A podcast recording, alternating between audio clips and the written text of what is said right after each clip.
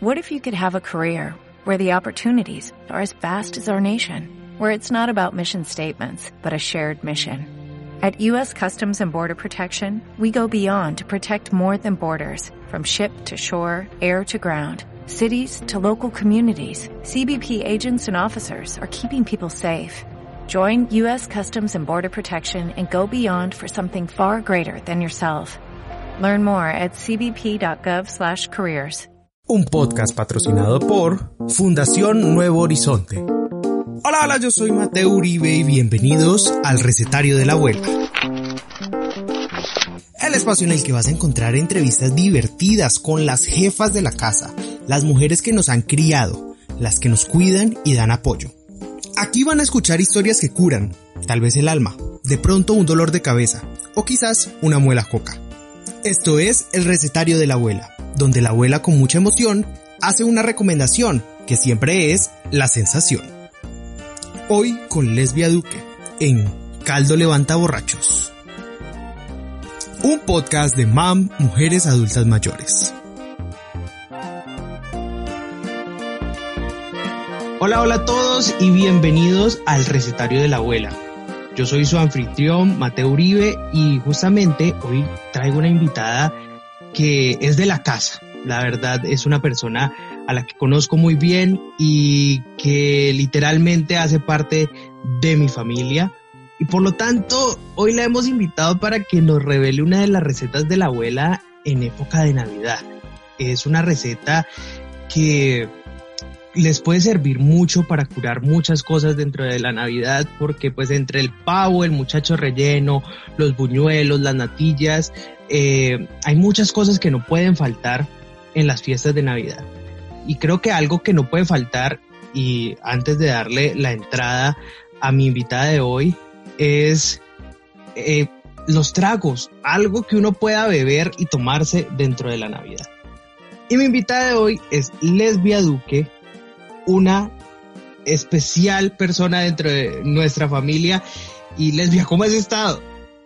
Bien, Mateo, bien, muchas gracias. Encantada de, poderles ayudar en algo. bueno, y dígame si no es cierto que en Navidad no puede faltar el trago. Ah, no, pues es que eso, mm, además de todo lo que dijiste, eh, una de las partes más importantes es Desafortunadamente es el trago, porque eso es lo que hacen las fiestas. Exacto. En eso es que, sí. ¿Cuáles son los tragos que, toman más en su casa en la época de No, pues, en la época, y más que todo en la época de la anécdota que le voy a contar, era el aguardiente, o es el aguardiente, porque el aguardiente es el, el trago tradicional de toda parte. Sí, totalmente. Y en especial en el Valle del Cauca es como bien tradicional. y en especial en el aguardiente del Valle, que es el mejor. Aunque yo no sé si la publicidad. La, publicidad política no está pagada, pero, pero bueno, vamos a decir que sí es el mejor. Claro que sí. Pero si hay algo que después siempre algo pasa después del 24 y el 25 de diciembre, después de esa cantidad de alcohol que ingerimos, de ese alcohol fiestero que nos tomamos, que es exorbitante, y que al otro día nos sentimos horribles, que no nos podemos parar de la cama, que... que nos hablen. Sí, que la luz del sol nos afecta, todo, todo. Eh, justamente por eso venimos a hablar de una de las recetas que nos trae Lesbia para contarnos que es la receta que cura el guayabo. Háblenos de esa receta. Bueno, pero antes de hablar de la receta, yo quiero comentarles que tengo una anécdota muy, pero muy especial, que yo estaba muy pequeña. Cuéntenos, cuéntenos. Con mi papá eh, a él le gustaba mucho el trago, mucho, pero era mucho. Bueno, no, no siendo alcohólico, pero él tomaba. Ok. Y en esas fiestas, yo no recuerdo si fue el 24, 25, bueno, no sé, lo tengo muy presente, porque estaba muy pequeña. Él se fue a tomar, como todos los callejeros. Entonces, em, yo no sé, se perdió Y, es, y, y nosotros búsquelo, y búsquelo, y búsquelo, y por ninguna parte. ¿Y ustedes no qué estaban aparecía. haciendo? O sea, No ¿qué- aparecía el viejo. ¿y ustedes qué estaban haciendo en ese momento? No, estábamos en la casa ya pasado la fiesta y todo, y él se desapareció de la fiesta. Ok. Bueno, y, y no apareció al otro día y nada. Y ya mi mamá desesperada buscándolo, y por un lado, por el otro, y el uno y el otro. Bueno, cuando alguien vino, vea, mm, mi papá llamaba a Elíasar.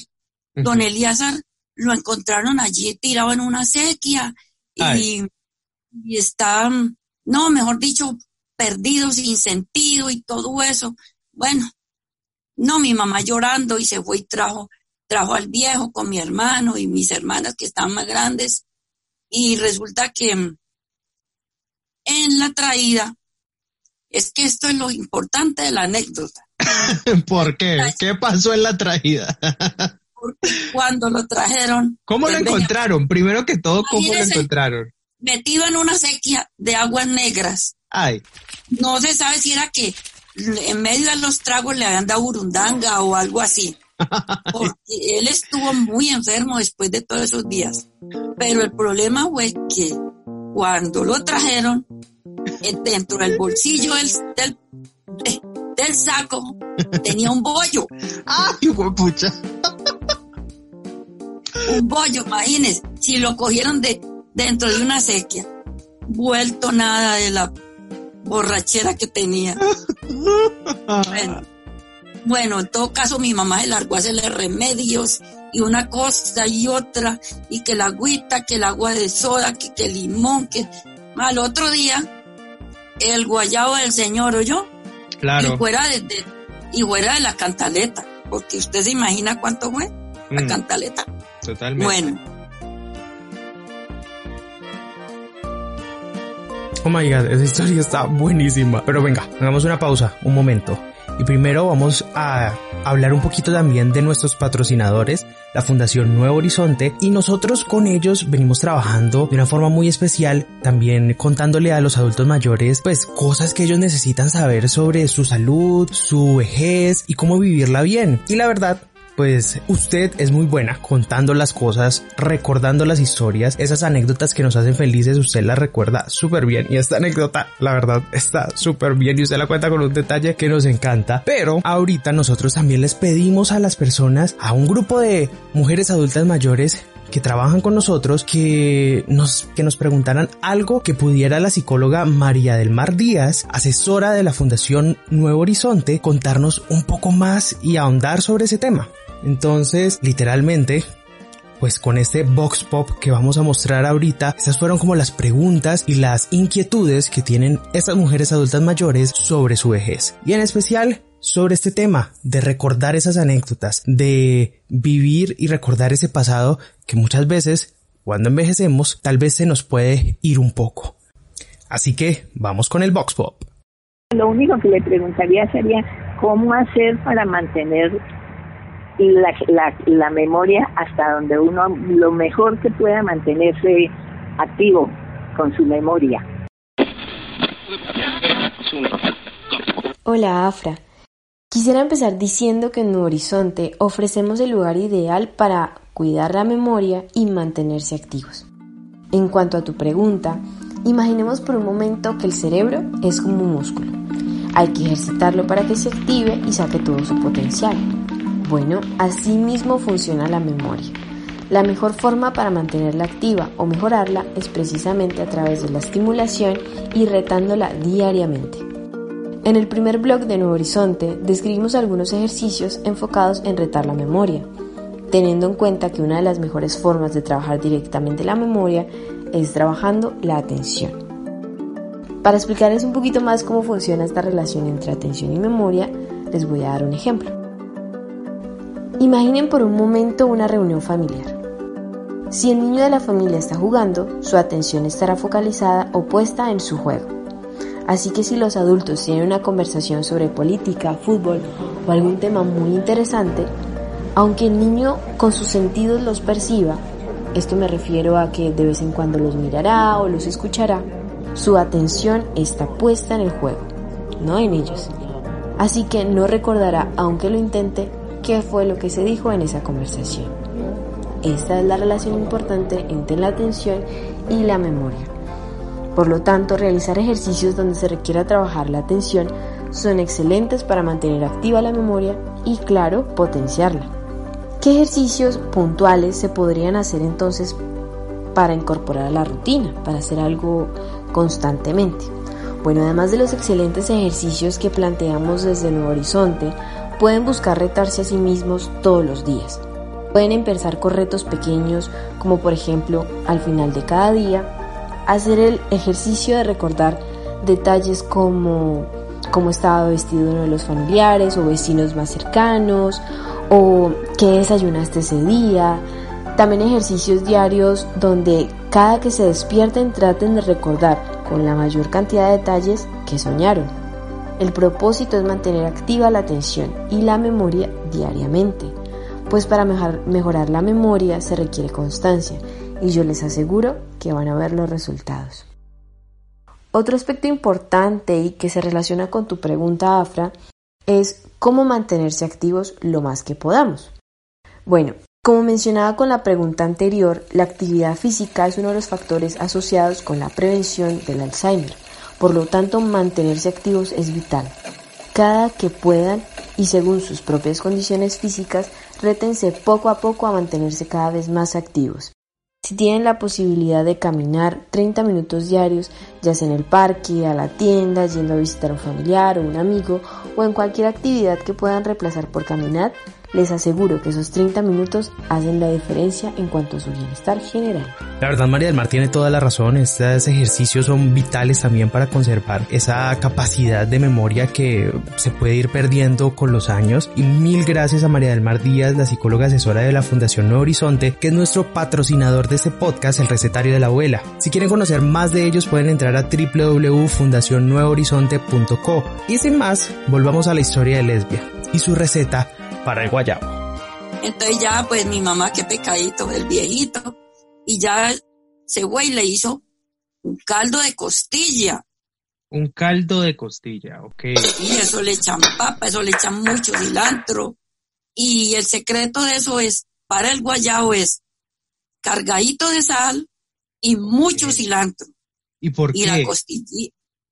Porque eso, el, el sodio mm, hace que que eliminen todos esos líquidos que se han claro, tomado. Totalmente. Y el cilantro, pues, debe ser que también ayuda, ¿no? Ajá. ese era el secreto. Y esa, esa receta, eh, cuéntenos un poquito de su mamá. Eh, ¿De dónde salió esa receta? ¿Cómo la conoció ella? Y, por qué la estaba haciendo en ese momento? Bueno, no, porque es que mm, ella decía que normalmente la mucha grasa es muy buena para contrarrestar el, el, el, el trago, el aguardiente, el licor. Bueno. Okay. Y mi mamá era una persona muy sabia, muy, muy a la antigua, porque ella era yerbatera, ella recetaba, ella daba muchas recetas, ella mm, era sobandera. Bueno, mi mamá sabía de todo. Ok. Sabía hasta alegar, mijo, porque alegaba como ella sola. Pero bueno, era mi madre y la amaba mucho. Totalmente, totalmente. Mi historia. Y yo creo que a más de uno le ha servido eso, porque ese caldo de costilla es ya tradicional en muchas partes. ¿Y usted, usted lo ha utilizado, usted para, no sé, en su casa, lo ha utilizado ya usted? Sí, claro. Claro, a veces a mi hijo, de pronto que tome sus traguitos, se le da también el caldito costilla y, y eso les baja rapidito. Rapidito les baja el guayabo. entonces mm. volvamos a los ingredientes porque tomen nota todos los que estén escuchando este podcast, eh, porque me imagino que muchas personas que están escuchando este podcast han tenido un guayabo en algún momento de sus vidas y de esos guayabos que la gente recuerda como que nunca quiere volver a tomar otra vez. Pero entonces volvamos con esta receta porque la receta es el caldo de costilla. Y el caldo de costilla es muy especial porque cuéntenos otra vez qué son los dos ingredientes importantes dentro de ese caldo. Bueno, fuera del caldo de costilla que lleva la papa, la costilla y el condimentos y todo eso, lo más importante es cargadito de sal mucho cilantro. Ok, ok. Esa es la clave. ¿Y cómo se la debe tomar la persona que está en ese momento con ese guayado tremendo? No, pues mm, de pronto lo más calientico que se pueda. Y, y yo creo que con eso levanta muertos, le cuento. eso le dicen levanta muertos. Pues Dios mío, sí levantó su papá que tenía, que venía ah. con esas aguas negras y con un literalmente un bollo en el bolsillo. Claro que primeramente lo hicieron bañar. a poder el caldo. Claro que sí, me imagino.